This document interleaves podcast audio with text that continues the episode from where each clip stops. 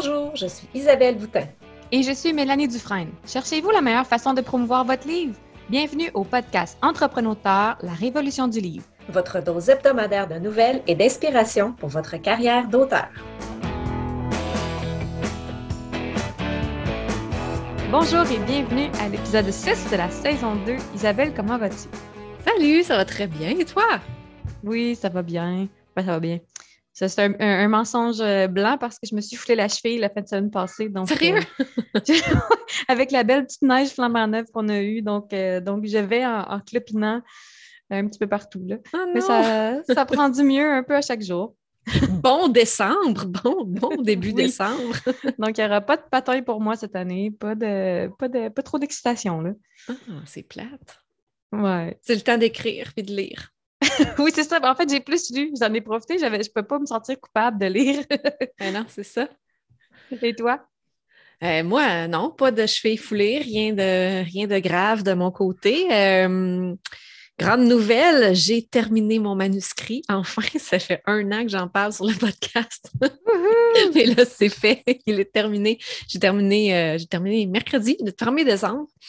Et oui, vraiment contente. 67 euh, 000 mots environ et des poussières euh, pour un roman qui, au départ, j'avais prévu pas mal moins. Je me suis égarée en, cours de chemin en ajoutant des péripéties à mes personnages. Donc, euh, ça a pris un peu de volume.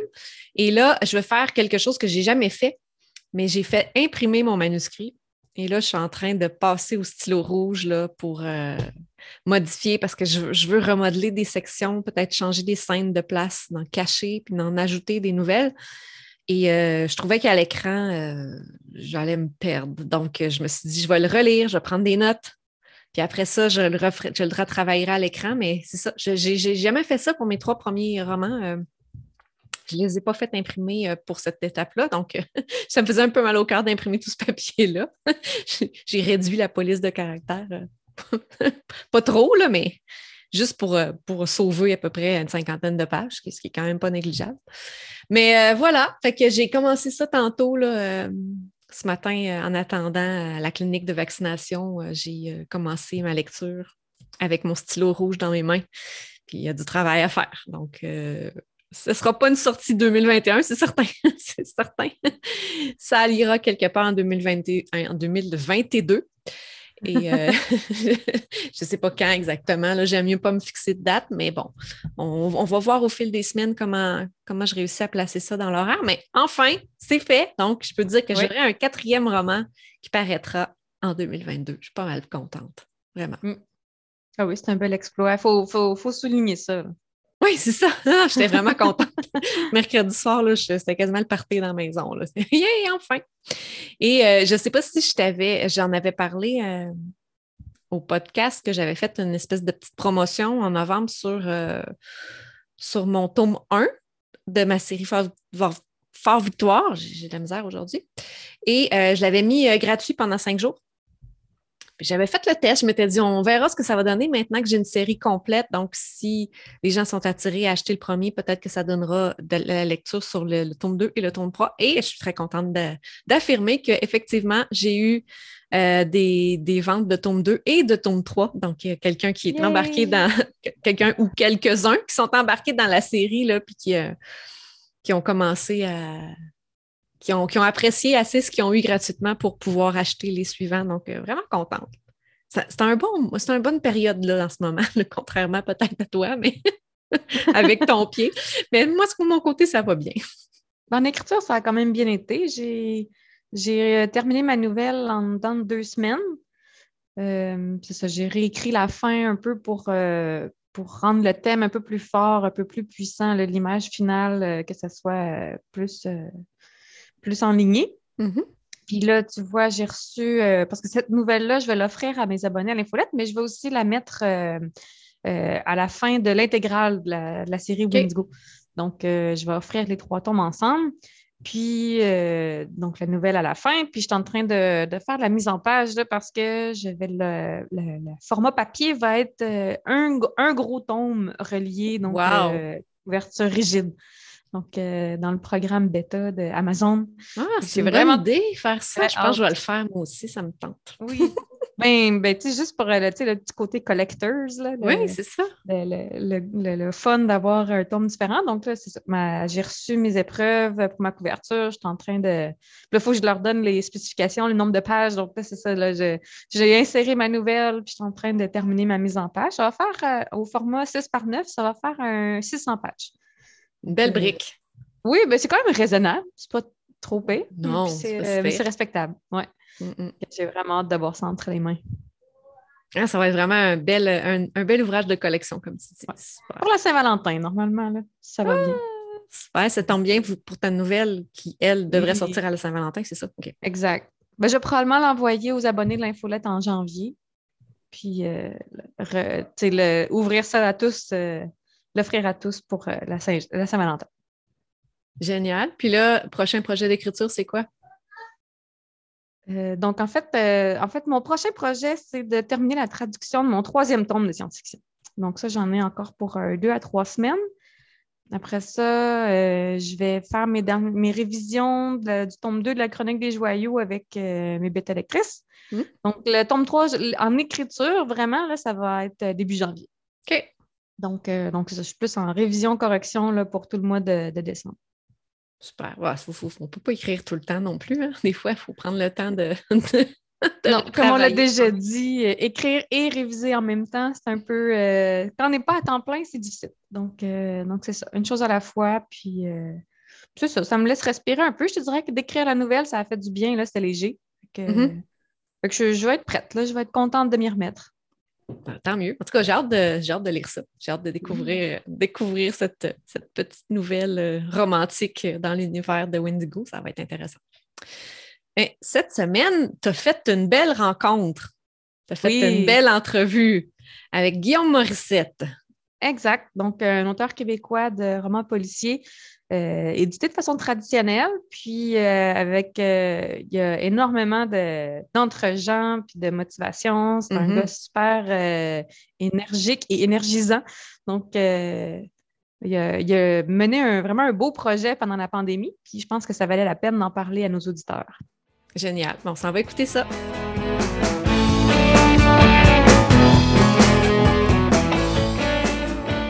Bonjour Guillaume Morissette, comment vas-tu? Ça va très bien, Mélanie, toi-même. Oui, ça va super bien, merci. Je, je vais merci d'être avec nous aujourd'hui. Donc, euh, donc c'est vraiment euh, une belle découverte pour moi. Donc, euh, donc j'ai suivi là, tes, aventures pendant la pandémie au cours des derniers mois, puis je suis contente qu'on ait la chance de se parler. Donc, ah, ben, pour, pour nos auditeurs qui ne te connaissent pas, est-ce que tu voudrais nous parler un peu de toi? Euh, je m'appelle Guillaume Morissette. Je suis un résident de Trois-Rivières au Québec, en plein milieu de notre belle province. Euh, je suis auteur de romans policiers, de thrillers psychologiques, de dystopie. Euh, j'écris des magouilles puis j'écris des trucs qui se passent dans ma tête. J'ai publié mon neuvième roman au mois d'octobre 2021. Je suis édité chez Saint-Jean Éditeur depuis le début de ma carrière en 2011. J'enseigne à l'Université du Québec à Trois-Rivières les mathématiques. Euh, j'enseigne maintenant seulement euh, un ou deux cours euh, à cause que ma carrière d'écrivain a pris beaucoup d'envol dans les dernières années. Je suis quelqu'un qui s'intéresse à tout. Je suis entrepreneur à la base. Quand je vois des, opportunités, je les saisis. je suis toujours ouvert aux nouvelles idées. Je suis un gars qui est épicurien énormément. J'adore le plaisir, j'adore jaser avec le monde. ça me définit très bien. Voilà, je suis marié, j'ai des jumeaux de 13 ans et voilà, c'est ma personne. Une vie bien remplie. Une vie bien remplie. Donc, euh, tu nous parles de, romans policiers noirs. Euh, euh, est-ce que tu as une, marque un peu à toi ou ah oui, absolument. Oui. Je veux dire, quand tu lis des romans policiers, la diversité est vraiment là. Puis en plus, on parle souvent de romans noirs. Mes romans ne sont pas noirs. Mes romans sont vraiment plus policiers que noirs. Quoique j'aime bien en écrire aussi, je n'ai juste pas publié encore, mais je trouve ça intéressant. Euh, ma marque à moi, c'est des chapitres courts, c'est du rythme, c'est beaucoup de dialogue, c'est des personnages qui disent qu'est-ce qu'ils pensent aussi. J'essaie de ne pas m'en faire les fleurs du tapis quand. Je me mets dans la tête que la personne qui va lire mes livres, elle a besoin d'avoir un entertainment un peu de la même façon que quelqu'un qui va voir un film au cinéma. Tu as des cinéphiles qui veulent aller voir euh, un film puis se questionner puis sortir de là en ayant pleuré, en étant tout à l'envers puis ça a chambardé leur vie. Tu en as d'autres qui veulent dépenser une dizaine de pièces pour aller s'entertainer puis sortir puis dire Hey, j'ai eu un bon moment that's Mes livres sont plus comme ça. Les trailers psychologiques sont plus pour le monde qui aime se questionner puis sortir de là puis être tout à l'envers. Mais mes romans policiers, pour moi, ça, c'est du rythme. Beaucoup de courts chapitres. Tu as le goût de tourner la page d'après, tu sais pas quand aller te coucher. Ça, c'est, le genre de choses que j'aime écrire. Il faut que ça bouge un peu ton parcours en écriture. Donc, comment tu en es venu à écrire puis éventuellement être publié? En 2011, 2010, euh, en fait, j'ai vécu une séparation euh, alors que j'avais des, euh, des, enfants, des jumeaux en très, très bas âge, chose qui m'était jamais arrivée de ma vie d'avoir une, séparation. Euh, ma conjointe de l'époque a quitté pour euh, un autre homme, en fait. Euh, ça l'a déclenché en dedans de moi un paquet de questions que je n'avais jamais eues. je suis un gars qui verbalise énormément ses états d'âme, mes émotions, mais je suis un gars qui est quand même assez stable dans la vie. Je n'ai pas de up and down de façon générale qui font que je me lève un matin puis ça va pas, puis le lendemain ça va bien. Je suis un gars qui, ça va bien de façon générale. Et là, je me suis rendu compte à, cette rupture-là qui était en plein temps des fêtes, à peu près dans ces temps-ci de l'année, je te dirais, en 2010, euh, que j'avais vraiment un Y dans ma vie. J'avais le choix de déclarer une guerre ultime à cette femme-là qui venait de me quitter et de prendre personnel l'ensemble de ce qu'elle venait de choisir pour elle, ou j'avais le choix de, de, me dire que ça ne me concernait pas autre comme dommage collatéral, parce qu'évidemment, avec des enfants en bas âge, et je me suis rendu compte rapidement que je n'étais pas un gars qui quittait l'amour. Puis moi, tu m'aimes pas, tu m'aimes pas. Euh, tu t'en vas, tu fais ton chemin. Je, n'avais pas à, aller quêter cette femme-là. Fait que le deuil de la fille s'est fait extrêmement rapidement. Quelques jours, en fait. Mais le deuil de la famille a été très difficile. Un bon six mois de deuil. Et là, j'ai eu le goût d'écrire ça. J'ai créé un endroit où euh, les gens se ramassent une espèce de conscience collective, où tout le monde a une perception de leur vie, que lorsque les gens te regardent, ils ne voient pas du tout la même perception que toi. C'est une analogie que c'est facile de résoudre des problèmes des autres, c'est difficile de résoudre les tiens. Fait j'ai écrit La Maison des Vérités. Euh, c'est un livre que, encore aujourd'hui, j'adore lire. Ça représente vraiment euh, ma vision de la vie. C'est métaphorique, c'est méga c'est stressant, puis en même temps, c'est, euh, ça se passe dans la tête. c'est un trailer psychologique. J'ai soumis ça à quatre maisons d'édition en début 2011. Et puis, euh, j'ai eu une maison d'édition qui m'a jamais répondu, une maison d'édition qui m'a donné un refus très poli, très beau, genre on a beaucoup aimé, ça va certainement être publié, édité, mais ça ne sera pas nous pour différentes raisons. Et j'ai reçu euh, deux réponses positives des deux autres. Et là, euh, une des deux réponses positives, ça semblait euh, battre de l'aile un peu, c'était pas clair, il y avait des délais. Puis l'autre, ça a été très clair. Euh, ça a été un nouveau directeur général qui est rentré chez Saint-Jean qui a dit Moi, je te prends, mais je te prends du début. Je te prends, je te monte. On, travaille ensemble. Il savait que j'avais déjà d'autres écrits de faits, des romans policiers. fait qu'en 2011, j'ai commencé ma carrière d'écrivain professionnel avec Guy Saint-Jean, éditeur, maintenant Saint-Jean, éditeur.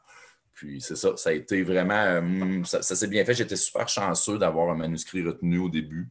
Et puis euh, après ça, ben, j'ai demeuré fidèle à cet éditeur-là qui, depuis le début, on travaille ensemble, ça va super bien. J'ai, autant qu'il y a des histoires d'horreur en maison d'édition, en édition, moi j'ai une belle, j'ai une très, très belle carrière avec cette maison d'édition-là. Je suis prêt à en débattre avec n'importe qui dans le monde. Ça ne me dérange pas pendant tout. Mes conditions sont super bonnes le travail qui est fait est super bon. Puis j'ai rien à envier à personne. Moi, je suis euh, super, super chanceux d'avoir ça dans ma vie. Fait que c'est comme ça que je suis devenu écrivain. Une rupture. Puis, ben, c'est le silver lining qui appelle en anglais, là, donc le côté positif euh, dans chaque situation difficile. Exact. Puis, euh, donc là, tu parlais que tu avais des romans policiers déjà écrits. Dans le fond, tu as écrit ces romans-là en attendant la réponse de ton premier manuscrit ou tu avais. OK. Oui, c'est exact. Non, avant, j'avais, j'ai toujours écrit toute ma vie. J'ai écrit des chansons, des paroles de musique. J'ai écrit des pièces de théâtre quand j'étais jeune, mais tu sais, jamais quelque chose de, publié ou. Euh, moi, j'ai fait un album de musique, j'ai signé des paroles et musique pour d'autres, mais euh, j'avais jamais écrit de façon professionnelle. Alors, quand que j'ai écrit La Maison des Vérités, avant d'être accepté, je savais que j'avais quelque chose dans les mains qui valait de quoi. Je le lisais jamais, j'étais content de ce que j'avais écrit. Euh, je suis un excellent critique dans la vie. quand je critique, je critique avec des argumentaires. Euh, ce qui est très drôle parce que dans certains aspects de ma vie, je suis aucunement capable de critiquer si une femme est belle ou un vêtement est beau. Je ne sais pas pourquoi. C'est juste beau. Je trouve ça beau. Alors que quand j'arrive en, film ou en livre, je peux te dire exactement ce que j'apprécie ou pas. Et quand je me réalisais, je savais que j'avais écrit quelque chose de bien. Puis je me disais, je pense être capable de le vendre. Je, pense pouvoir faire ça. Alors, dans l'esprit que j'allais un jour ou l'autre publier ce livre-là, j'ai continué à écrire parce que j'avais plein d'autres idées qui s'enchaînaient. Ça a été vraiment un, départ canon, je te dirais. Ça a parti tout de suite à plusieurs idées d'écriture. J'imagine que tu as une routine d'écriture quand même assez stable pour être capable de, produire régulièrement puis d'avoir. Euh, euh, J'ai surtout des idées, ben J'ai surtout bien des idées. Euh, à quoi ton horaire? Euh? j'écris le soir, moi, généralement, j'écris le soir.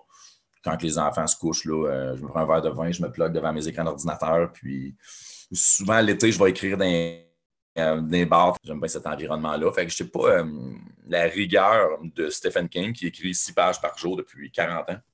Je n'ai pas cette rigueur-là. Je suis plutôt un gars qui travaille avec des dates limites. Dans ma tête, je sais que le 1er avril, il faut que je dépose un manuscrit, mais ça va finir par se placer le temps que, je le fasse puis je le ponde au complet. Je n'ai pas de rigueur. N'oublie pas que je suis un gars bien épicurien. Ça me prend une place dans ma journée qui n'a rien de prévu. Ça me prend ça. C'est nécessaire pour mon bien-être. Donc, tu vas écrire un certain nombre d'heures par jour. Tu ne te fixeras pas un quota de mots. Euh, ni l'un ni l'autre. Je vais écrire tant que ça sort. Euh, je n'ai pas de quota. Je ne me mets jamais de quota euh, du tout, du tout, du tout. Je connais mes records, je connais mes P, je les connais, parce que je suis un gars de maths, j'aime bien les stats, puis tout. mais, mm-hmm. non, je ne me mets pas de pression avec ça. Ça n'a jamais donné de bons résultats quand je fais ça. Fait que j'y vais quand ça sort. Puis tu arrives à. Tu produis. Ça te prend combien de temps à partir du moment où tu prépares ton histoire, tu, te fais juste parce que tu travailles des plans. Puis à partir de ce moment-là, jusqu'à le manuscrit complet prêt à être envoyé à l'éditeur, ça te prend à peu près combien de temps? six mois, puis je ne fais pas de plan, jamais. Je ne travaille pas avec un plan. Ouais, jamais de plan. Je commence avec une scène forte que j'ai dans ma tête qui est très puissante, euh, que j'aime vraiment, puis je l'écris sans savoir qui sont les protagonistes dans l'histoire. Puis là, je pense cette scène-là. Ça peut durer 4, 5, 6 000 mots. Euh, cette scène-là va devenir une partie prenante de mon livre, sauf que je ne sais pas en amont et en aval ce qui nous a amené là. Mais comme je sais que cette scène-là est, poignante et puissante, elle, a une valeur pour moi, ça devient le corps d'un futur roman. Et après ça, ben, des scènes comme ça, j'en ai des dizaines. Là, ça dépend lesquelles vont aboutir en un roman ou pas. Euh, ça dépend de ce qui se passe dans ma tête. Euh, des fois, j'ai des scènes comme ça que tout de suite, l'histoire se met en branle. Le, processus de création n'est pas pareil tout le temps. Il y a des histoires qui sont nées d'un coup avec une scène comme ça. Il y en a d'autres que j'ai attendu un peu, puis là, c'est revenu après. Puis, deux scènes finalement qui sont, sont ramassées dans le même roman. Mon processus de création est aléatoire. Euh, j'y vais selon ce qui m'apparaît comme étant wow! Puis là, je l'écris. J'écris jamais rien qui n'est pas wow. Fait que écrire pour écrire, pour moi, ça vaut rien. Là. Euh, peut-être qu'à la Maison des Vérités avait une partie thérapeutique à la base, mais c'est plus, plus le cas maintenant. C'est juste une partie. Bonjour à ton conjoint. Fait que c'est juste une. Euh, j'ai vu l'ombre en arrière, c'est pour ça. ça va dans le podcast. un invité. Un invité surprise. un invité dans le podcast. Fait que non, non, mon processus de création est 100% aléatoire. Puis, euh, donc, à partir du moment où tu as cette scène-là super puissante qui t'inspire, donc, est-ce que tu vas aller créer des personnages ou tu vas les découvrir au fil des scènes jusqu'à la fin du livre où là, finalement, tu as quelque chose de complet? Je vais les découvrir à mesure. Ils, vont, ils, vont, ils vont naître d'eux-mêmes. Je vais leur donner une façon de parler, une façon de réagir, une raison d'être là qui va, par définition, les créer.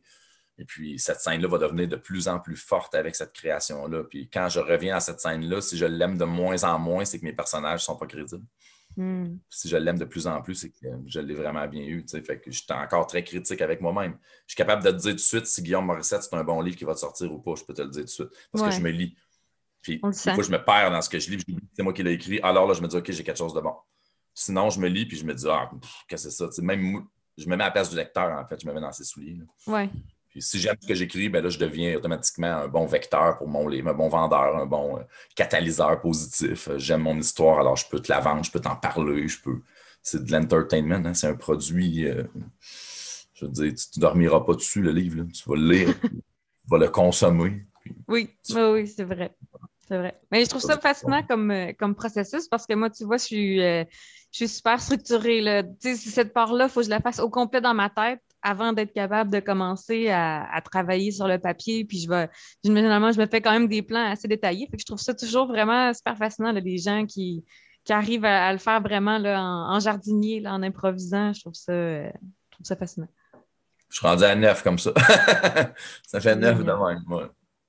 Puis, euh, dans les livres, dans tes livres, est-ce que tu penses qu'il y a un thème euh, récurrent ou est-ce que chacun a vraiment euh, été inspiré de quelque chose du moment que tu vivais? Ben, le seul thème récurrent que tu as dans mes enquêtes policières, c'est la ville de Trois-Rivières. Mes enquêtes se passent chez nous. Fait que ça, c'est vraiment, euh, je pars dans ma tête avec des lieux que je connais. Donc, mes enquêtes se, déroulent dans des lieux qui, pour moi, ont déjà une, saveur. Je veux dire, j'ai déjà été là, j'ai déjà vécu là, ou j'ai déjà traversé cet endroit-là. Si je te parle d'un petit village qui est en dehors de ma ville ou d'un autre pays ou de peu importe, je suis déjà allé. Donc, la saveur qu'il y a dans mes livres, c'est une saveur exotique pour quelqu'un qui vient de loin ou locale pour quelqu'un qui est de la place. Ça, je trouve ça super important euh, dans ma tête parce que ça me donne un visuel. Fait qu'au lieu de passer beaucoup de temps à expliquer à quelqu'un un peu à la Albert Camus, mettons, la définition d'une pièce, sans qu'on sache pourquoi la personne est là. Mais moi, la pièce, je la vois dans ma tête. Je te donne deux, trois caractéristiques, tu te fais une tête aussi, puis go, on part, la, scène commence. Puis pour moi, c'est comme ça. Fait que la saveur de Trois-Rivières revient dans beaucoup de mes romans. Sinon, euh, le dialogue, pour moi, le dialogue est méga, méga important. Oui, le descriptif est important, mais jamais au point euh, de ne pas avoir de dialogue pendant 7-8 pages. Oublie ça. Ça prend un dialogue à un moment donné ou une réflexion ou que la personne se fait. Puis ça, moi, je l'entends dans ma tête quand je l'écris. Je vois la pièce, j'entends la discussion. C'est une scène qui se passe en dedans de moi. C'est ça que je mets sur papier. Euh, c'est vraiment ma façon de faire. Fait que la saveur de mes livres, c'est les dialogues et le côté local des endroits que j'habite ou je fréquente. C'est le fun. Puis, euh, donc, euh, donc tu es édité, tu l'as dit, chez euh, Saint-Jean en édition traditionnelle. Donc, dans le fond, ben, comme tu disais, c'est eux qui t'ont accepté, ça semblait solide, ils étaient prêts à, à, se lancer avec toi. Puis pour toi, c'est quoi les avantages de cette formule-là? Bon, écoute, la première des choses, c'est que quand tu travailles avec un éditeur, il y a un partage de droits qui se fait au départ. La première chose que tu fais lorsque tu travailles en édition traditionnelle, c'est que tu signes un contrat. Des contrats, euh, le contrat est plus fort que le code civil. Hein. Il est moins fort que le code criminel, mais il est plus fort que le code civil. La définition d'un contrat, ou plutôt la largeur d'un contrat, c'est tout ce que tu veux mettre dedans. Et bon, tant que tu bypasses pas le code criminel. Ce qui veut dire qu'il existe des centaines de contrats différents. Euh, au départ, ben, tu t'informes, tu t'instruis, tu vas vérifier c'est quoi. Mais la première chose qui ressort dans un contrat euh, d'édition traditionnel, c'est que l'auteur ne débourse rien. Moi, ça me coûte rien jamais. J'ai jamais une scène à débourser. Je ne paye pas l'impression, je ne paye pas la pub, je ne paye pas la diffusion, je ne paye pas je paye rien. Euh, par contre, en, échange de payer rien, euh, je cède mes droits et on me les redonne sous forme de redevance. Ce qui veut dire que l'éditeur a des contraintes à respecter pour être euh, en phase avec son contrat. Euh, il doit promouvoir mes œuvres, il doit les éditer de façon correcte, il doit les présenter, il doit les distribuer avec via un distributeur, bien entendu. et il doit s'assurer, dans le fond, que l'œuvre soit vendue à sa juste valeur et quelle est la pérennité qu'elle a besoin d'avoir. Ça ne sert à rien de travailler avec un auteur en édition traditionnelle si ton intention, ce n'est pas de vendre les livres. Euh, il y a des auteurs, il y a des éditeurs traditionnels qui faisaient ça à un moment donné au Québec, qui, signaient tous les gens qui existaient, mais qui ne faisaient aucune promo. Ils se sont ramassés avec un bassin d'auteurs de 200-300 personnes, mais on ne savait même pas c'était qui. Il y a d'autres maisons d'édition qui vont être euh, un peu plus porté à travailler vraiment, vraiment proche avec son auteur, avec leur auteur. Et c'est ce qui m'est arrivé chez Saint-Jean. On m'a attribué une directrice littéraire avec laquelle je travaille encore aujourd'hui. Euh, l'avantage d'avoir une, éditrice comme ça, c'est, écoute, la courbe d'apprentissage est, folle. Moi, je travaille avec Isabelle Lompré, ça fait 10 ans. Je veux dire, c'est une bête, cette femme-là. Elle, est, extraordinaire. Je veux dire, elle est spécialisée en romans policiers et romans historiques. Il n'y a rien qui lui échappe je veux dire, pour la cohérence, pour. Euh, elle va pousser à mettre une histoire parfaite sur papier. Tu n'as pas le choix d'avoir une histoire qui a de l'allure à la fin parce qu'Isabelle, elle va screener tout, tout, tout, tout. Fait que ça, c'est la première vraie chose importante, je pense, d'avoir une maison d'édition traditionnelle, c'est que l'œuvre va être euh, poussée pour être la meilleure possible. Il y a une espèce de petite légende qui dit que quand tu travailles en maison d'édition traditionnelle, toutes tes œuvres sont changées, on va te demander de faire ça, de faire ça, de faire ça dis-toi une chose. La personne qui débourse 20, 30, 40, 50 000 pour toi, elle ne veut pas que tu mettes une merde sur le marché. Ça, c'est la chose numéro un. Mais en même temps, si elle était capable d'écrire comme toi, elle n'aurait pas besoin de toi. Donc, tout le monde a besoin de l'autre. Fait que moi, là, eux autres ne sont pas capables d'écrire mes histoires à Saint-Jean. C'est moi qui leur donne les histoires. Mais moi, je ne suis pas capable de me diffuser comme eux autres ils font. C'est eux autres qui le font. Fait qu'il y a un travail commun qui est fait. Mais si j'écris une histoire et qu'elle pourrait être meilleure, ils vont me le dire. Vont me dire Guillaume, écoute, ce chapitre-là, c'est écœurant, mais quand on embarque dans l'autre après, il y a comme une coupure qui se fait. Comment ça se fait que quand je lis, je débarque? Es-tu capable de, m'arranger ça? Ça ne sera pas, ben, délite ce personnage-là, lui, je ne veux pas qu'il dise ça, change-moi ça ici. Ça n'a pas d'allure, c'est pas ça pendant tout. C'est une façon de peaufiner l'histoire pour qu'elle soit meilleure. Guillaume, c'est-tu ton personnage ou c'est toi qui parles ici? Lui, il a l'air fâché, mais à la scène précédente, il a l'air d'être en parfaite bonne humeur. Qu'est-ce qui s'est passé entre les deux? Pourquoi est-ce que le personnage qui est là, j'ai l'impression qu'il a 56 ans, puis là, tu me dis qu'il a 33? Pourquoi est-ce que pourquoi cette scène-là dure pendant 4 heures de temps, puis pourtant, j'ai l'impression que ça fait juste 15 minutes qui s'est écoulé? C'est de la cohérence, mais à, tous les niveaux pour que le lecteur, lorsqu'il embarque dans un roman policier, qui, par définition, est quelque chose qui doit être quand même assez cartésien, hein, faut que ça soit logique, fluide, il faut que ça y aille. Ça, c'est la première des choses. Deuxième des choses, euh, après l'édition littéraire, bien, tout ce qui est euh, publicité, marketing. Mais là, tu te ramasses pareil comme un joueur de hockey. un joueur de hockey, le coach il va décider de le mettre à la glace ou pas. Pour quelle raison un coach mettrait un joueur à la glace qui ne compte pas de goal, qui ne fait rien, qui n'est pas capable de faire son rôle? Mais pour la même raison qu'un éditeur, à un moment donné, il va dire Ça fait un an qu'on travaille sur ce manuscrit-là, il y a des malades à le vendre, ça ne marche pas on va te mettre sur le quatrième trio. Là. À un moment donné, on va passer notre temps ailleurs. Mais d'un autre côté, si tu fais des buts, euh, si tu travailles fort, que tes livres se vendent bien, il n'y a aucune raison de te camoufler en arrière d'un arbre. Il va te sortir au grand jour, il va faire de la pub pour toi. C'est pas pour tes beaux yeux, pour tes fesses, tes seins ou ton histoire qui font ça. C'est pour faire des sous. C'est une business. Ça fait mal au cœur pour bien du monde. Ah non, c'est encore le système capitaliste. C'est bien plate, mais c'est ça c'est bien plat. Je, suis désolé pour tous ceux qui l'apprennent aujourd'hui, mais c'est ça. Fait que passer par-dessus, puis euh, revenir dans le vrai monde, là, c'est une business. Et euh, d'un coup que cette business-là, tu es embarqué dedans, il n'y a rien qui t'empêche de faire ce que tu aimes. C'est juste qu'il faut que tu comprennes que l'éditeur n'a aucun intérêt à dépenser 100 000 pour toi s'il n'a pas l'intention de le refaire. Tu vas me dire, c'est donc bien cruel. Ben, c'est pas un mécène, c'est un éditeur. C'est pas quelqu'un qui t'a légué son argent, c'est un éditeur que ce business-là, quand tu l'as compris, tu as des gros avantages. Bon, les avantages qu'il y a d'être en maison d'édition traditionnelle, le, pourcentage de revenus sur les livres est plus petit que quelqu'un qui s'auto-édite, mais je vais en vendre 100 fois plus. Fait que je ne sais pas comment tu veux faire pour faire la différence, mais tôt ou tard, sauf de rares exceptions, parce qu'il y en a des exceptions, il faut en parler aussi, sauf de rares exceptions, la disponibilité des livres, la proximité des livres, la facilité d'entreposage et de distribution des livres est beaucoup, beaucoup plus forte avec une maison d'édition traditionnelle. Mais ça ne veut pas dire qu'un éditeur, que quelqu'un d'auto-édité ne pourrait pas obtenir une très bonne diffusion aussi. Mais ça lui demande un bon travail et ça, arrive. Il y en a qui sont vraiment capables de le faire. Et là, je ne parle pas de qualité d'œuvre ici, je parle juste de diffusion. Fait que moi, je reçois 10% des ventes brutes de mes euh, ce qui fait que je fais deux pièces et demie du livre, sauf exception. Dans certains cas, je peux faire plus. Évidemment, dans, certains cas c'est moi qui m'occupe de la diffusion ou du transport des livres ou c'est moi qui les vends moi-même. Mais euh, je, me fais payer euh, mon transport, je fais payer mes chambres d'hôtel, je vais en Europe trois fois par année vendre mes livres. je n'ai jamais déboursé une scène pour mes romans. Je reçois des signets, je reçois tout. Je veux dire, je demande, je reçois parce que je leur donne beaucoup, ils me donnent beaucoup. C'est un travail conjoint. Est-ce que ça l'empêcherait quelqu'un d'auto-éditer d'atteindre le même résultat? Pas du tout. Pas tout. C'est juste que je te, confirme que si tu es auto-édité, tu vas porter plusieurs chapeaux.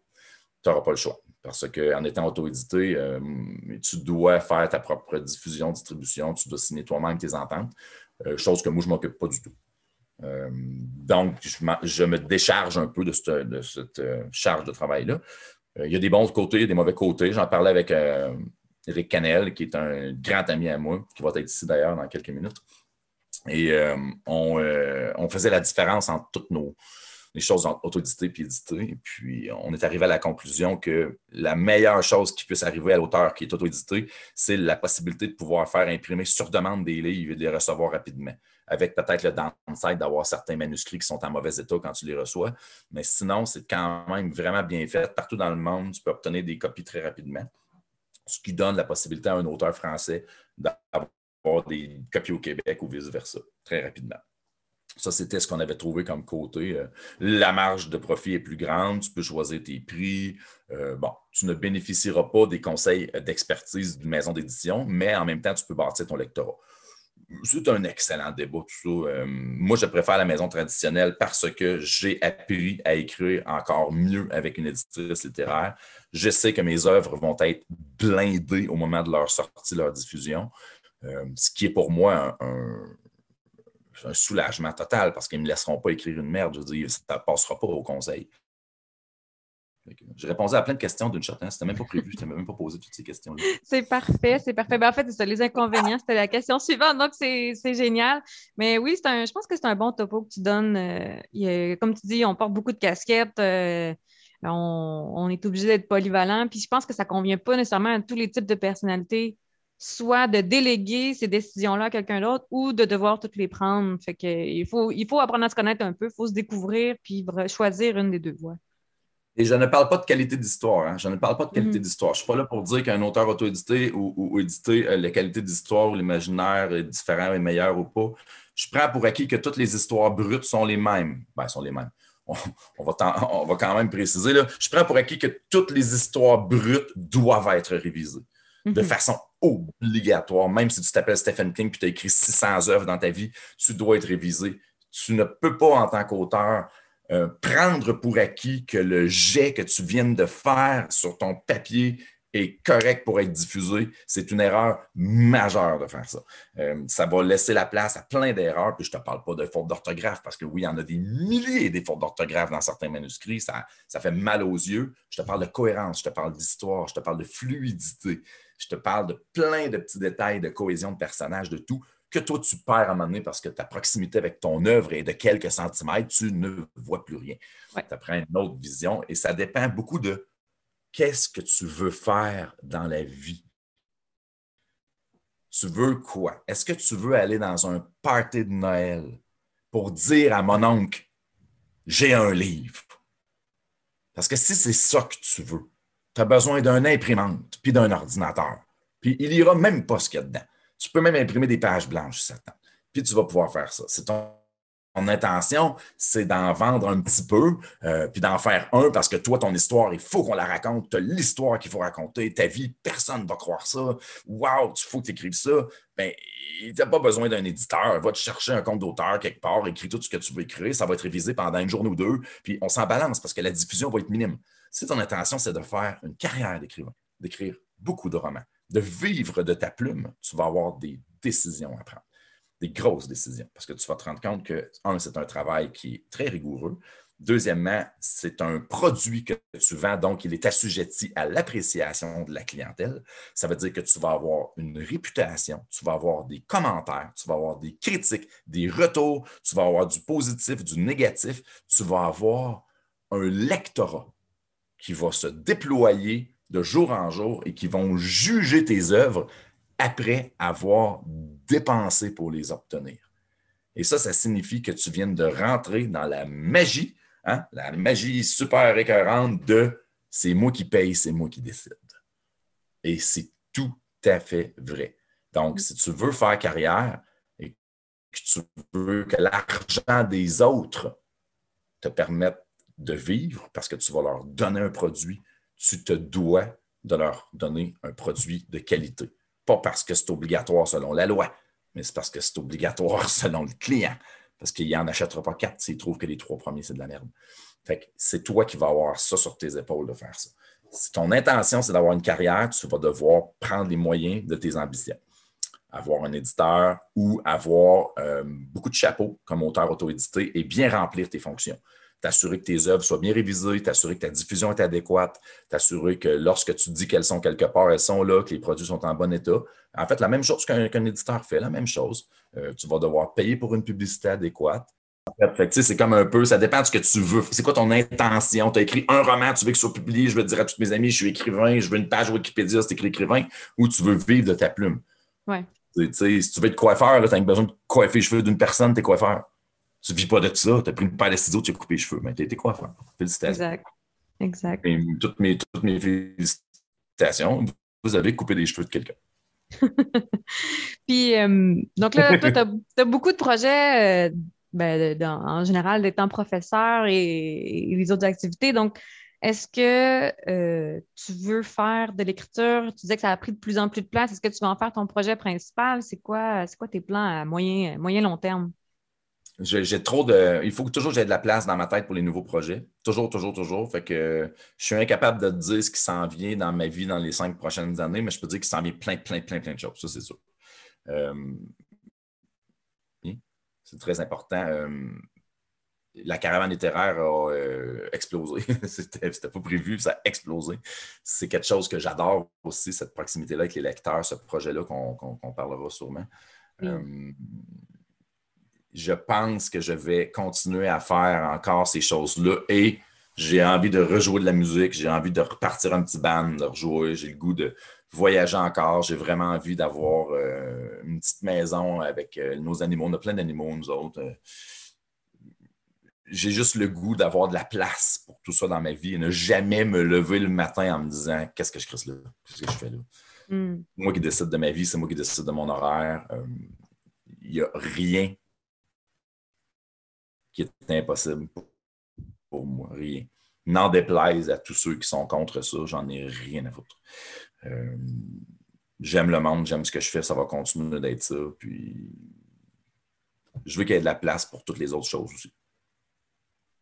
Euh, c'est très honnête. Une belle, une belle vision. Puis, Il faut, euh, pour moi, c'est important. Donc, tu parlais euh, que ta maison d'édition fait une bonne part de ta promotion.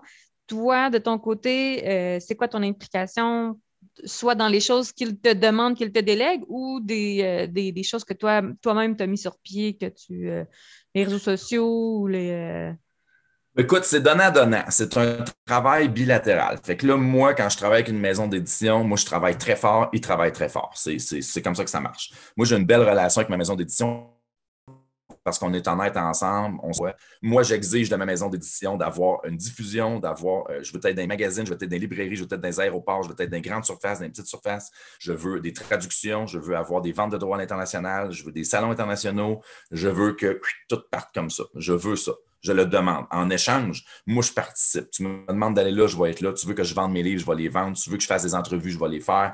Je vais me pointer, moi, me lever à l'heure. Je ne serai pas hangover de brosse. Moi, être poli, moi, être courtois, moi, être présentable, moi, être pris une douche. Moi, jaser avec le monde, moi, les écouter, moi, prendre les critiques comme ils viennent. Je vais développer des nouveaux réseaux de contacts je vais moi-même aider à la diffusion de mon œuvre. Je vais en parler aux gens. Je vais toujours entraîner avec moi. Je vais en acheter. J'en ai plein des livres. C'est tout du Guillaume Morissette ici. Quand les gens se présentent, chez nous, en avant, j'ai un petit mot, c'est écrit. Si vous voulez un livre, appelez-moi. Il y a mon numéro de téléphone. Lâchez-moi un coup de Je me donne mon numéro de cellulaire. Le monde m'appelle. Je vends des centaines de livres par année comme ça, des centaines qui viennent de, gens que je n'avais pas prévu pendant tout. Et puis, fait que ça, moi, je donne un coup de main à l'éditeur en faisant ça. Je me présente à des places où c'est tous des auteurs auto-édités. On est 22, je suis seul édité. Je fais pas de power trip. Je me présente pas là avec un piédestal. Fuck off. Moi, j'arrive, puis je m'en vais vendre des livres. Puis je jase avec eux autres. Puis je m'en vais dans des petites places, des fois, des petits villages. J'ai donné des conférences à deux personnes dans des bibliothèques je m'en fous. Un lecteur à la fois, j'ai fait du 1000 personnes et du deux personnes, je donne à l'éditeur, il me donne ensemble. On est en train de créer une carrière. On est rendu à neuf romans. On a gagné, on était en nomination dans 18 prix, on en a gagné 11. Ça va vraiment. Fait que, tu sais, on travaille fort, on est là, on s'inscrit dans un concours, on y va, on va jaser avec le monde, on, on fait ce qu'il faut. On fait ce qu'il faut. Il n'y a pas une scène de gratuite dans ça. Alors, c'est tout. On travaille très fort et puis.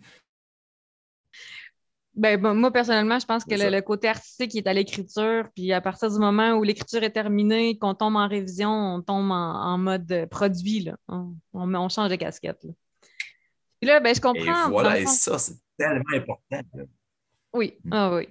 Donc, euh, de, ce que tu me dis, je comprends que c'est vraiment le contact en personne. Fait que je comprends un peu ce qui a motivé donc la caravane littéraire, qui est le, cœur du sujet auquel euh, on veut en venir.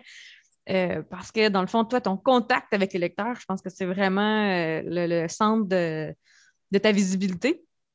Puis donc, c'est après un an de pandémie à peu près, ou après, quand, tous les salons sont tombés, tu as lancé cette initiative-là. Tu veux-tu nous en parler un peu? La genèse de, l'initiative, en fait, elle est beaucoup plus euh, plate que ça. en fait, j'organise toujours un lancement. Moi, j'invite une centaine de personnes. Euh, j'achète une centaine de mes bouquins. Euh, j'y vends après ça aux gens qui viennent à mon lancement. Mais en 2020, mon lancement était prévu au début du mois d'octobre, la première semaine d'octobre. Euh, j'avais vendu les bouquins déjà. Le monde se présentait à une salle que j'avais louée. Ah, tout est annulé. Mais j'avais déjà tout reçu l'argent des gens. 90% venaient de la région de la Mauricie. Et puis chez Lordel. J'ai pris mon char puis je suis allé les livrer chez les gens. Je les ai tous contactés un par un, je leur ai demandé leur adresse. Un par un. Ça a pris six jours. Fait que six jours de temps, j'ai fait avec mon char toutes, toutes, toutes, toutes les rues de Trois-Rivières pour aller voir le monde. Mais ben, toutes les rues, on s'entend. J'avais quand même comme 112 bouquins, il ne faut pas exagérer. Fait que euh, je suis allé les porter tous un par un. Et puis de là est née l'idée. Euh, une dame qui avait acheté mes romans à Saint-Hyacinthe et qu'elle ne pouvait pas se pointer au lancement parce qu'il n'y avait pas de lancement, d'un. Euh, je me suis dit, je vais aller lui porter. Je, voulais honorer ma parole, comme je dis, je vais aller mener mes romans. Je l'ai mis sur le web, je, m'en vais à Saint-Hyacinthe s'il y a quelqu'un qui en veut, je, me présente. Puis là, ça a fait comme pop! Il y a deux, trois personnes qui m'ont dit Moi, j'aimerais ça, j'aimerais ça, j'aimerais ça. Je me suis trouvé à faire trois, quatre villes ce jour-là, puis revenu chez nous le soir. j'ai fait comme Saint-Hyacinthe, Longueuil, Boisbriand, je suis revenu chez nous par la 40. Puis là, j'ai fait. Ici, on faisait un petit happening avec ça pour le fun, mettons. Je prends Eric Canel sur le web que j'aime bien, que je ne connaissais pas à ce moment-là. J'avais rencontré une ou deux fois. J'aimais beaucoup son attitude avec les gens. J'aime sa vibe à ce gars-là. Puis moi, j'étais un gars qui, je fonctionnais énormément avec ça. Puis j'aimais sa vibe vraie, euh, sympathique. Puis toi, tu me dis, moi, là, je me présente avec ce gars-là, n'importe quoi. Je ne savais même pas qu'il était auto-édité. Je connais rien. Je connais même pas son histoire. Mais à ce moment-là, je lance ça sur le web. Hey, Eric Canel, je ne te connais pas, mais si on part en char, puis on va vendre des livres. Quelle, quelle folie furieuse de dire ça sur le web. Oh mon Dieu. Fait que ça a parti, on a vendu comme 600 livres, 579 livres en 3-4 jours. Euh, ridicule, ridicule. C'était drôle, c'était le fun. On s'était un fan noir. Ça, c'est en décembre l'année passée. Ça va faire un an dans deux semaines. Et là, je me suis dit, à Noël, en plein Noël, je me disais, mais on tient une pépite d'or. Les gens aiment ça, ils en demandent. Parce que là, ce qu'on recevait comme commentaire, c'est Chris, vous n'êtes pas venu chez nous? Steve, vous n'êtes pas venu chez nous? Ça se peut pas. Puis là, je disais à personne, oui, mais t'es où? Val d'Or. Ah, ben oui, mais Val d'Or Val d'Or, Esti, voyons je dis, Chris, c'est pas une. 8 heures de route. C'est un genre. Fait que là, euh, la personne euh, à Val d'Or, j'ai dit, écoute, je dis, je veux pas avoir l'air pécunier ou rabat-joie, mais pour moi, d'aller faire un aller-retour à Val d'Or, là, je dis, il faudrait que tu me convainques en Esti. Elle dit, ah ouais, c'est un défi? Je dis, ouais, c'est un défi. Elle dit, OK, puis c'est combien de livres qu'il faut que tu vendes pour venir à Val d'Or? Ah ouais? Prof de maths. 60, 60 livres, ça justifie ma run à Val d'Or, aller-retour, avec l'hôtel. Elle dit OK, on part. Elle s'est créée un petit groupe privé. Ils ont ramassé pour à peu près, je pense, c'est 185 livres. Wow! C'est vraiment impressionnant. Là, j'ai fait OK, là, vous n'êtes vous êtes vraiment pas des niaiseux, vous, autres, vous voulez en esti. Là. Je dis OK si vous embarquez là-dedans, je dis, moi, je vais vous redonner d'une autre manière, par exemple. Check-moi bien aller. Fait que là, j'ai créé la deuxième caravane littéraire pour cinq mois plus tard, au mois de mai. Je l'ai affiché le 2 ou le 3 janvier. Puis j'ai pris Val d'Or en exemple. Puis là, dit Val d'Or se sont mobilisés. Je, dis, je vous annonce qu'on monte à Val d'Or. Il va y avoir sept jours de caravane et les villes seront décidées en fonction de ce que vous achetez des livres.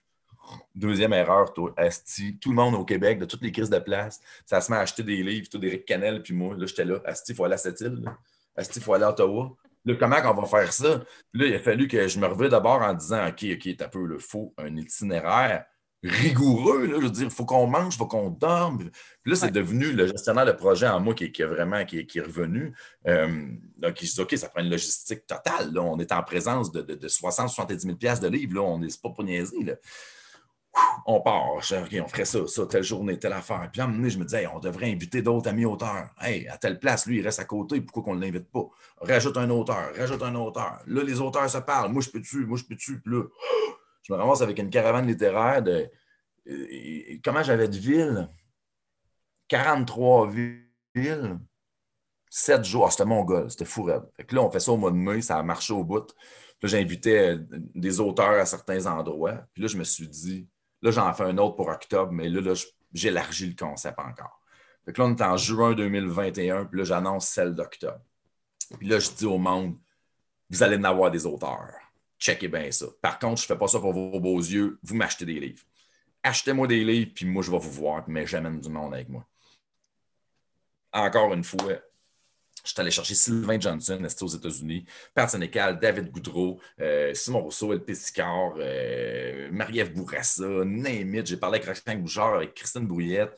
Euh, j'ai pris des gros noms, plein de monde. Ghislain Tachereau avec nous autres. un esti de gros événement. Cette fois-là, c'est 49 villes en 9 jours. Sauf qu'il y a trois villes qu'on n'a pas faites finalement. Ça a donné 46 villes. C'était fou, là. Là, cette fois-là, on parle de 4200 quelques livres avant même qu'on prenne la route. Là, c'était fou, fou, fou, fou, fou. Là, c'est un projet euh, gigantesque que j'ai, euh, que j'ai piloté au complet. Le logistique, les chars, les CB dans les autos, euh, des signets personnalisés pour tout le monde, des cadeaux, des, sacs de la caravane littéraire, des sacs utilisables, des crayons, des tasses. Vraiment un gros projet de marketing qui est parti en même temps de proximité parce qu'on allait voir le monde. 1200 lecteurs qu'on allait voir en neuf jours il y a des places qu'on arrêtait, il y avait une, personne. Une personne. il y a des places qu'on arrivait, il y en avait 200. C'est tout. C'est pas plus compliqué que ça. On ne se limitait pas euh, aux endroits, à part le nombre de temps qu'on passait là, évidemment. Quand il y a une personne, on restait 10 minutes, on s'en allait. Mais comme à Québec, pour 200 personnes, on est, on arrivé à 4 heures, on est, ça a fini, ça n'avait plus d'heure. Fait que, euh, ça a juste créé quelque chose de vraiment énorme. Là, il y a la demande pour l'autre caravane que j'ai déjà euh, sorti les dates qui vont être au mois de mai 2022. Mais là, le concept, encore une fois, évolue. Le concept change encore. Pas il change, mais il s'agrandit. Je vais avoir d'autres genres de lecteurs, d'autres genres d'écrivains d'auteurs, de, du ridicule. C'était pas une bonne méthode pour moi parce que je, je, me serais tué à la tâche. ça n'a pas d'allure. Fait que là, je vais charger un montant d'argent aux auteurs de base. Je vais dire que tu me donnes, tu me donnes 50$, c'est dans la caravane littéraire. Ça va payer au moins les centaines d'heures que je mets là-dessus. Euh, je vais comme mettre un petit frais de base pour éviter d'avoir, parce que j'ai eu plein d'auteurs qui, sont là, ils ont vendu un, deux, trois livres, qui ne me dérangent pas, mais pas du tout. Sauf que ma charge de travail était énorme pour ces gens-là. Fait que mm-hmm. moi, ça ne justifiait pas le travail que je faisais, c'était ridicule. Je veux dire, je suis bien gentil, mais à un moment donné, il y a des astuces de limites. Là. Euh, je ne peux pas faire ça gratis pour tout le monde. Ce n'est pas ma vocation dans la vie. Je, suis fin, je suis bénévole déjà à mes heures, mais ça, ça ne rentrait plus dans ce que j'étais capable de faire. Puis là, je vois les auteurs débarquer. Là, il, y en a des, il y en a beaucoup. Là. Fait que je vais leur dire, écoutez, tu veux être là, ça ne me dérange pas, on va mettre des, marges, là, on va travailler là-dedans. Puis, euh, je n'ai pas de différence entre édité et auto-édité. Je m'en fous, faites ce qu'il tente. Je m'en fous, je ne suis pas là pour juger des modèles. Par mhm. contre, je te dis que si tu te présentes à telle place à telle heure, Asti, sois là. Tu as intérêt à avoir la même rigueur que moi, là, parce que les lecteurs, ils ont payé ton livre, ils vont se présenter, euh, arrive à la bonne place, puis sois pas en retard. OK? Fait que ça, euh, je vais falloir que je réfléchisse encore à ce projet-là, parce que là, je vais faire une journée avec plus pour enfants, une journée plus horreur, mettons. Tu sais, je vais vraiment mettre des nouvelles tendances dans la caravane. Je vais mettre des petites saveurs locales, des petits trucs. Euh, de trouver de quoi de le fun. Tout, est possible avec ça. J'ai un beau concept. J'ai breveté le concept. J'ai une super remorque en avant. Je me suis acheté une remorque. oui, oui, pour les auditeurs, ça vaut la peine d'aller voir les photos. Là, donc, euh. Ah ouais, je me suis acheté une remorque. C'est vraiment trippant. C'est un beau, beau projet. Et puis, euh, ça rapproche les auteurs, ça rapproche les lecteurs. Ça, nous fait voir le Québec. Et c'est mon gars, on, a fait 5100 km en chance. C'était le fun. C'est juste positif, cette, affaire-là. C'est beaucoup de travail, euh, c'est payant en même temps parce que on vend beaucoup de livres, fait que ça nous permet de gagner notre, vie. Euh, payant dans le sens, pas en salaire horaire, là. parce qu'en salaire horaire, je ne sais pas combien la note, mais c'est le fun de faire ça. C'est très, très, très fun. Puis donc, le... quoi de, de magique là-dedans. Les lecteurs ont été, ont été recrutés sur, euh, sur Internet, par les réseaux sociaux, ou c'est vraiment le bouche à oreille? Comment ça s'est fait? Non, non, non, non. La base de tout, c'est le lecteur, le groupe de lecteurs de romans noirs, horreur et policiers qui, qui avait 4000 personnes le deux ans, qui est rendu à 22 000 personnes. Euh, c'est un groupe euh, de gens qui dévorent les bouquins, ils aiment rencontrer les auteurs, ils aiment parler aux auteurs. Ça, c'est vraiment notre plateforme de diffusion de base qui n'est pas limitée à eux autres, mais c'est vraiment le corps de nos lecteurs. Là, vu que je vais agrandir un peu la caravane, bien évidemment, je vais avoir d'autres points d'entrée mais ce groupe-là demeure et demeurera toujours la bougie d'allumage parce que c'était notre façon de communiquer avec les lecteurs. Les administrateurs de ce groupe-là sont, magiques, ils tripent sur les auteurs, ils tripent sur les lecteurs, ils font des événements, il y a des lives, il y a des concours, il y a des salons clandestins, je veux dire, si tu t'intéresses à la littérature de genre de roman noir, horreur policier, c'est la place, c'est le groupe dans le monde en français où il faut que tu ailles. Je veux dire, il y a tout ce que tu veux avoir là. Puis les auteurs répliquent, ils sont là, c'est la page, tu parles à ton auteur préféré, ils te répondent. Je veux dire, c'est extraordinaire. Je veux dire, moi, je sais qu'il y a bien du monde qui sont fans de moi. je suis fan de d'autres mondes, moi. Je parle avec des auteurs que je suis fan d'eux autres. ils me répondent. C'est, je suis fan aussi. une proximité. C'est, une belle proximité tout le temps. Mm. Oui, c'est ça. Fait que ça part de ce groupe-là. Après ça, c'est beaucoup de bouche à oreille. Euh, j'ai jamais fait de pub, en fait, pour la caravane, euh, de pub réelle. Ce qui ne veut pas dire qu'il n'y en aura pas pour la prochaine. J'imagine que chaque auteur, chaque auteur participe aussi euh, à la promotion et à la visibilité. donc, chacun fait jouer ses réseaux. Moi, je ne fais pas la promotion de personne. Fait que, à part de, mettre une liste de gens, d'endroits, d'heures puis l'horaire, je ne fais pas la promotion des autres. Euh, je crée des formulaires de commande. Le monde commande à moi avec les œuvres dessus, mais tu sais, je ne fais pas de promo euh, pour les auteurs. Fait que c'est sûr que l'auteur qui décide de faire de la promo de son bar, il va s'attirer du monde. Euh, moi, ça fait mon affaire parce que c'est sûr que cette personne-là, pour s'inscrire à la de mort à moi, ça va pouvoir créer quelque chose comme carrière, c'est un projet d'entrepreneuriat. Puis après ça, ben, cette personne-là, via le fait qu'elle m'a acheté un livre, qu'elle rentre dans la caravane littéraire, elle a accès à d'autres auteurs, dépendamment de l'endroit où elle est, où elle va se rendre. Parce que, tu sais, des fois, des villes comme, euh, je ne sais pas, moi, Tadoussac, on n'a pas beaucoup de lecteurs à Tadoussac. Fait que même si tu me disais, je veux Patrick Sénécal à Tadoussac, euh, je ne pourrais pas convaincre Pat Sénécal de venir à Tadoussac. Vous êtes un, vous êtes deux. Pat, il ne viendra pas. Pourquoi il ferait ça? Euh, il n'y a rien à faire à Tadoussac. Sauf que, si tu me dis, OK, de bord, mais peux-tu venir à Chicoutimi? Ah, peut-être. Toi, tu peux-tu aller là, Chicout? Oui, bon, on va voir. Je vais venir inviter. J'ai pris l'exemple de Patrick Sénécal parce que c'est pour moi la référence en termes de.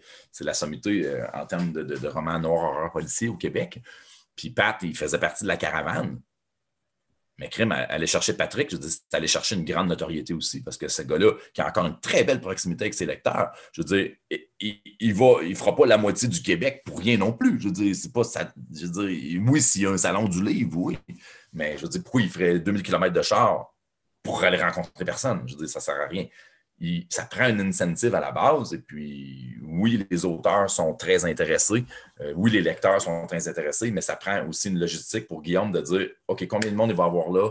Qui qu'on invite là? Est-ce que les auteurs peuvent se déplacer? Est-ce que les lecteurs qui viennent d'une petite ville vont tous converger vers les grandes villes ou on garde aussi la proximité d'aller dans les petites villes?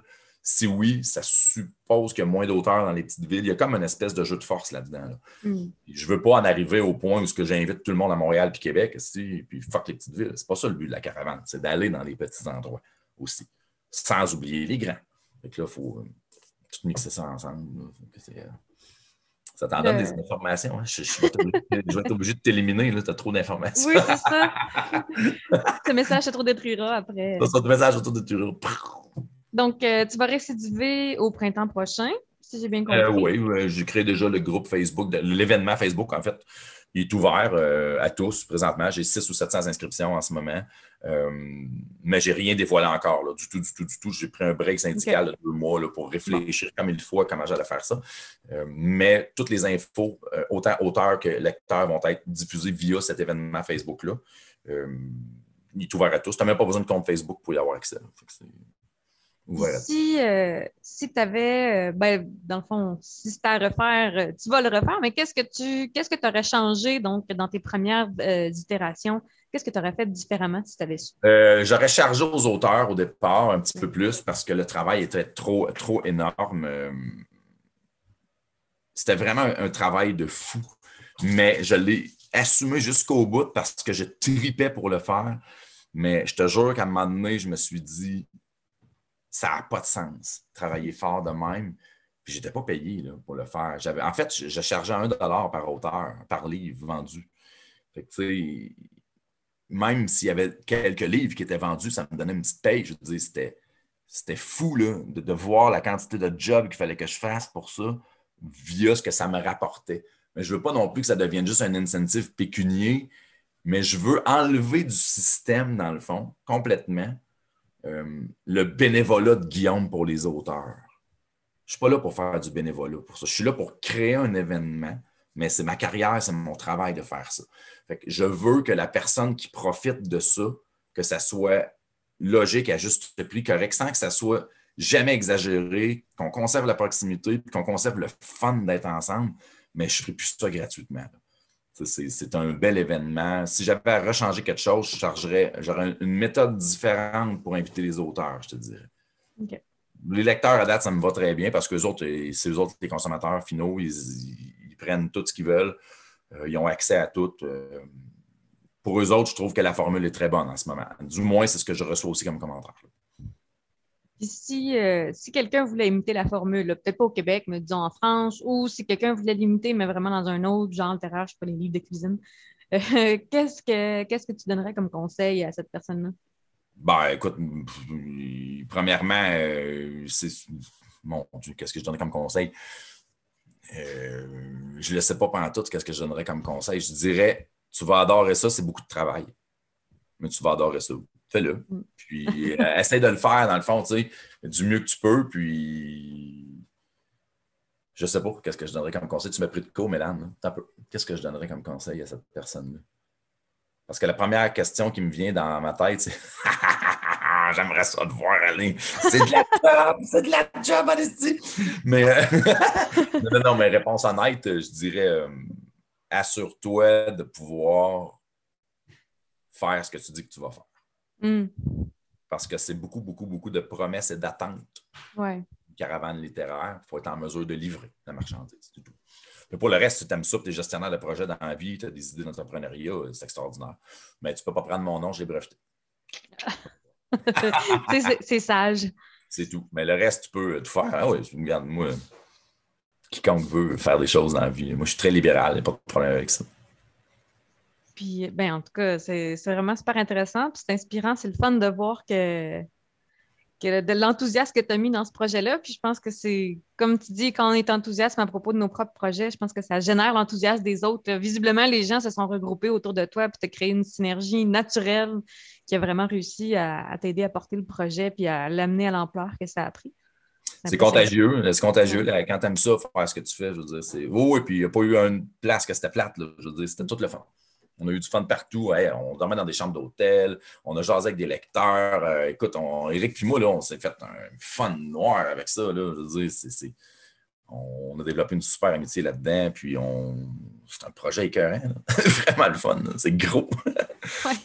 ouais. c'est vraiment de, toi-même créer ton projet pour mettre du beurre et du pain sur la table. Puis de le travailler fort.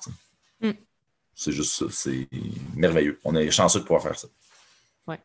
Mm. Donc, euh, ben, notre, discussion touche à sa fin. Puis en conclusion, j'aimerais te demander quel conseil tu donnerais à un écrivain débutant?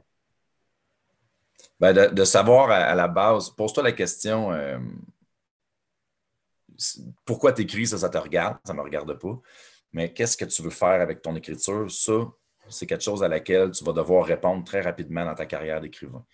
Si ton intention, c'est de publier ton histoire une fois pour pouvoir rentrer chez toi, regarder dans ton étagère et voir qu'il y a un livre à ton nom, puis avoir cette fierté-là pour le restant de tes jours, je te dirais que tu n'as pas, besoin de beaucoup de monde dans ta vie pour atteindre ce but-là. Si ton intention, c'est que ton histoire soit lue par beaucoup de gens, il va falloir que tu t'assures d'avoir un produit de qualité, que ce soit via de l'aide, que ce soit via toi, toutes les compétences que tu possèdes, ou peu importe. Faut que tu trouves une façon d'avoir un, produit qui a de l'allure dans tes mains.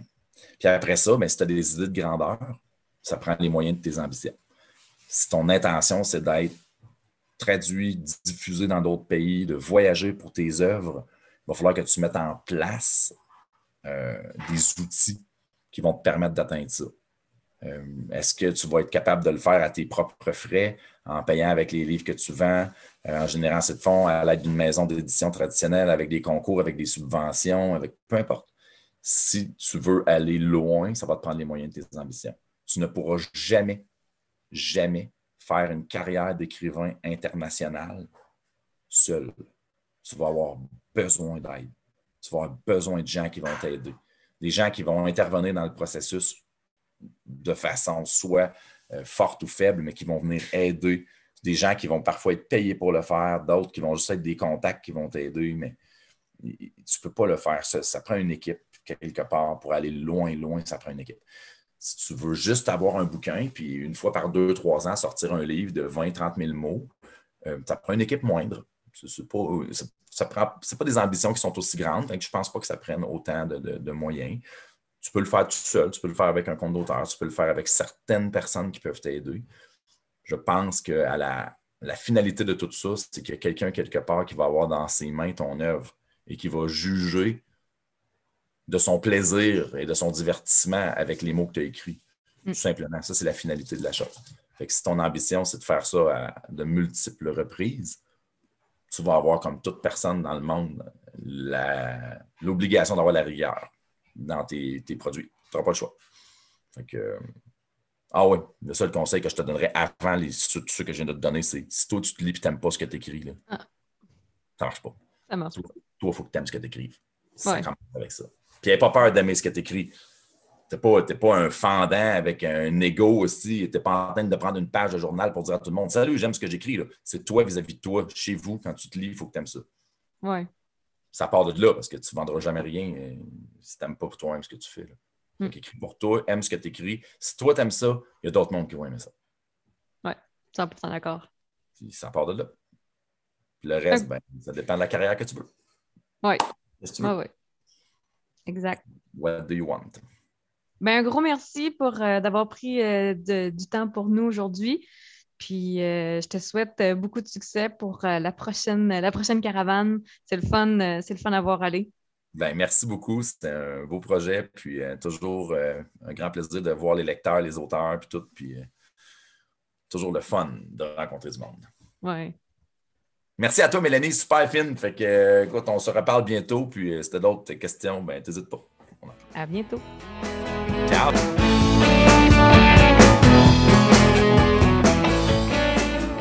Merci beaucoup, Guillaume, pour cette belle entrevue très dynamique, comme tu dis, euh, un, un gars qui donne, euh, qui donne envie d'écrire puis de mettre en marché nos livres. hein. Moi, en tout cas, moi, ça m'a donné plein d'idées euh, très, très motivant. Et je t'ai trouvé ça le fun parce que je pense, si je ne me trompe pas, que c'est possiblement notre premier auteur qu'on reçoit qui est en édition traditionnelle. Est-ce que ça se peut?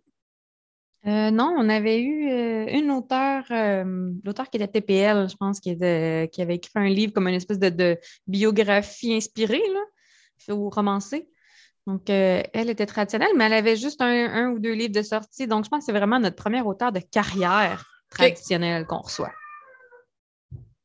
Que moi, tu vois, le- ce que j'en ressors, c'est que, tu sais, je l'envie un peu, puis c'est- mon seul regret d'être auteur indépendante, c'est que j'ai pas accès à une directrice littéraire, artistique ou à un, un éditeur, une éditrice de, de métier, donc qui peut vraiment me pousser à, à faire mieux, à améliorer le texte, à aller chercher une, une qualité supérieure. De l'autre côté, je pense que euh, au fil du temps, le contact avec les lecteurs, euh, j'ai eu des retours que je n'aurais pas eu si je ne m'étais pas lancée. Puis, euh, j'ai éventuellement trouvé des gens par le biais de mon équipe de lancement que j'ai recruté pour devenir bêta-lectrice parce qu'il y avait un œil de lynx, puis des opinions euh, vraiment super euh, pertinentes, puis développées, il m'expliquait pourquoi, puis il, il- il arrivait vraiment à cibler des choses que j'avais faites en coulisses sans le dire à personne, puis il a réussi à les sortir du texte. Donc là, ces gens-là, euh, quand je les trouve, j'essaie de les recruter euh, Ben oui. le plus près possible de moi. Donc, je pense qu'éventuellement, je vais finir par arriver au, au même point. C'est juste que ben, le, le trajet va peut-être avoir été un peu plus, un peu plus long, un peu plus sinueux. Mhm. Ben, je sais qu'il y a des gens qui, qui le font, qui offrent ce service-là euh, de, de direction littéraire ou d'accompagnement. Euh, mais ce que, ce que moi, je trouve, c'est qu'il y a très peu de gens au niveau francophone québécois qui offrent ce service-là, ou alors ils l'offrent, mais c'est caché, là, donc il faut le savoir pour savoir que cette personne-là l'offre. Euh, tandis que je sais qu'au niveau anglophone, j'ai l'impression qu'il y a plus de qu'il y a plus d'offres à ce niveau-là. Mais bon, euh, je pense qu'effectivement, avec le temps, on, se trouve des bons contacts. On peut se trouver une bonne personne pour faire notre révision, on peut se trouver une, bonne personne pour faire notre montage, etc. C'est sûr qu'au début, euh, c'est un peu plus difficile à, mettre tout ça en place, mais bon. Comme il disait, hein, chaque, chaque méthode a ses bons côtés, puis chaque méthode dépend aussi de notre personnalité à la base. Donc, euh, c'est pas vrai ouais. que c'est pour tout le monde euh, un côté ou l'autre. Mais euh, moi, j'ai beaucoup aimé l'entendre parler de la caravane euh, littéraire. Ça m'a donné vraiment plein d'idées. Ça m'a donné envie de, de, de, de, participer à une espèce de fonctionnement semblable là, pour, pour aller rejoindre les lecteurs. Pour, souvent, c'est ça qu'on entend comme j'allais dire comme plainte, mais comme critique, euh, quand on est un auteur qui n'est pas présent dans les, librairies, c'est que les gens aimeraient avoir accès à nos livres de façon autrement qu'en les commandant en ligne. Donc, euh, d'avoir cette espèce de contact-là qui, enlève l'intermédiaire entre le lecteur puis le, voyons, l'auteur et sans passer par Internet nécessairement, d'acheter le livre des mains de l'auteur. Je pense qu'il y a quelque chose d'intéressant là-dedans. Puis, euh, ben, je vais regarder ça, mais peut-être pas participer comme auteur, mais peut-être participer comme lectrice, qui sait? Et euh, ça, ça, me donne plein d'idées. Euh, reste à voir qu'est-ce qu'on pourrait faire, nous, du côté des littératures de l'imaginaire. Est-ce qu'il y aura possibilité de penser à un concept sans le copier, mais penser à une idée qui viendrait rejoindre la philosophie à la base derrière cette caravane-là? En tout cas, moi, euh, ça m'inspire. Ah plus qu'on passe du monde en entrevue, plus que j'ai des idées de choses que j'aimerais mettre en place un jour là, pour la mise en marché. Donc, euh, c'est preuve que c'est preuve qu'on a des, des invités d'intérêt. Oui. Et c'est ce qui met fin à notre, notre, notre émission d'aujourd'hui en ce, en ce 3 décembre, mais l'émission paraîtra lundi le 6. Euh, on vous souhaite une excellente semaine et on espère que vous allez apprécier que vous avez apprécié la grande expérience de notre invité, là, avec, euh, qui, est un auteur de carrière quand même. On peut, on peut dire que ce n'est pas un débutant. Donc, on espère que vous avez été capable d'aller chercher un peu de valeur dans tout ce qu'il a dit. Puis, euh, on vous souhaite euh, une bonne semaine, comme je l'ai dit, et on vous reparle la semaine prochaine. À bientôt. Bye.